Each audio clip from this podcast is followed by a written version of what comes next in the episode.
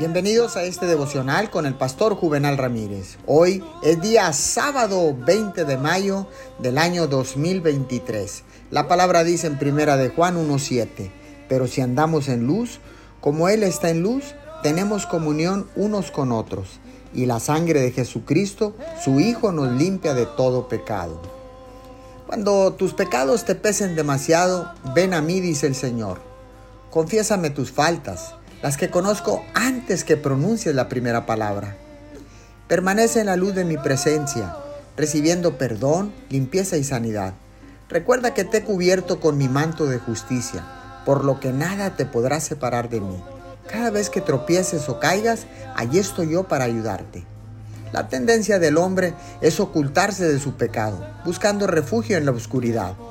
Ahí recurre a la autocompasión, a la negación a la autojustificación o a culpar a otros y comenzar a odiar. Pero yo soy la luz del mundo y mi iluminación derrota las tinieblas. Acércate a mí y deja que mi luz te envuelva sacándote de las tinieblas e inundándote de mucha paz.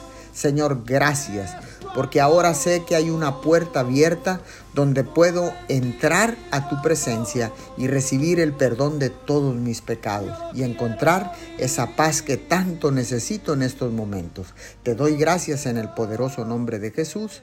Amén y amén.